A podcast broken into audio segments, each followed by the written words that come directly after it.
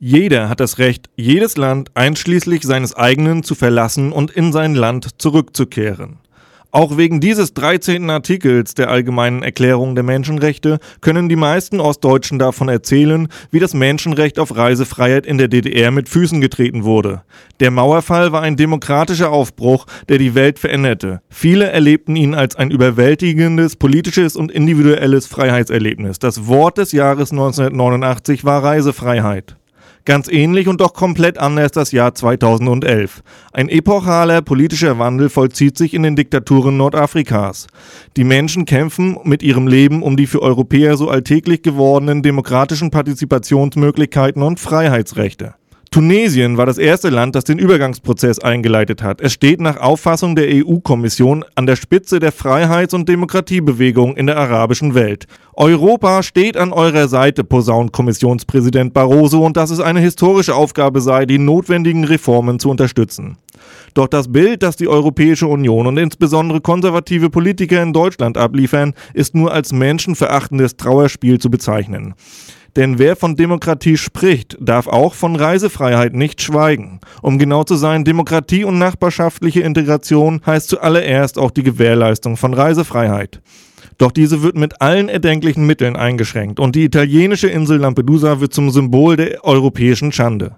Die EU versagt in ihrem Umgang mit Migrantinnen auf der Suche nach besseren Lebensbedingungen, weil sie sie als Feinde des Wohlstands betrachtet und ihnen Menschlichkeit weitgehend verweigert.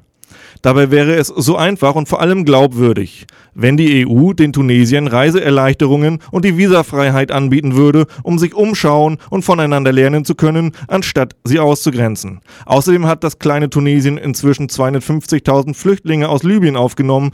Die humanitären Verhältnisse vor Ort in Wüstenzeltlagern sind aber katastrophal. Beispielsweise gehen die Temperaturen dort schon in sechs Wochen auf über 45 Grad Celsius hoch. Dabei wäre es so einfach und glaubwürdig, die innereuropäische Solidarität und auch die internationalen Menschenrechtsverpflichtungen ernst zu nehmen. Europa verfügt über rechtliche Instrumentarien, um nach dem Prinzip der doppelten Freiwilligkeit der Schutzsuchende und der jeweilige Aufnahmestaat stimmen zu, eine unkomplizierte und solidarische Aufnahme zu gewährleisten. Ein europäisches Aufnahme- und Verteilungssystem ist schon seit langem angebracht, scheitert aber immer wieder an striktem Unwillen von politischen Entscheidungsträgern. Bei den in Tunesien gestrandeten Menschen handelt es sich zu einem großen Teil um aus Libyen geflohene Transitflüchtlinge, die aus den Krisenländern Afrikas wie Eritrea, Somalia und Sudan stammen, nun um ihr Überleben kämpfen und definitiv asylberechtigt wären.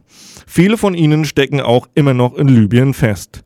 Die Bundesregierung könnte ein über alle Grenzen hinweg deutliches Signal an die internationale Gemeinschaft senden und die großzügige Aufnahme eines Teils dieser Flüchtlinge zusichern. Natürlich in kooperativer Zusammenarbeit der EU-Mitgliedsländer. Genau die Nichtaufnahme von Flüchtlingen und die restriktive Beschränkung der Reise- und Bewegungsfreiheit sind fatale Signale für Demokratie und Menschenrechte. Doch das scheint selbst unter der Prämisse einer angeblich wertegeleiteten deutschen Politik nicht erkannt zu werden, die eben für Demokratie und Menschenrechte eintreten will. Das Wort des Jahres 2011 könnte vielleicht wieder Reisefreiheit heißen. Aber davon scheinen heute die angeblichen Vorreiter demokratischer Prinzipien und die Verantwortungsträger für humanitäre Hilfe in der Bundespolitik weiter entfernt zu sein als je zuvor.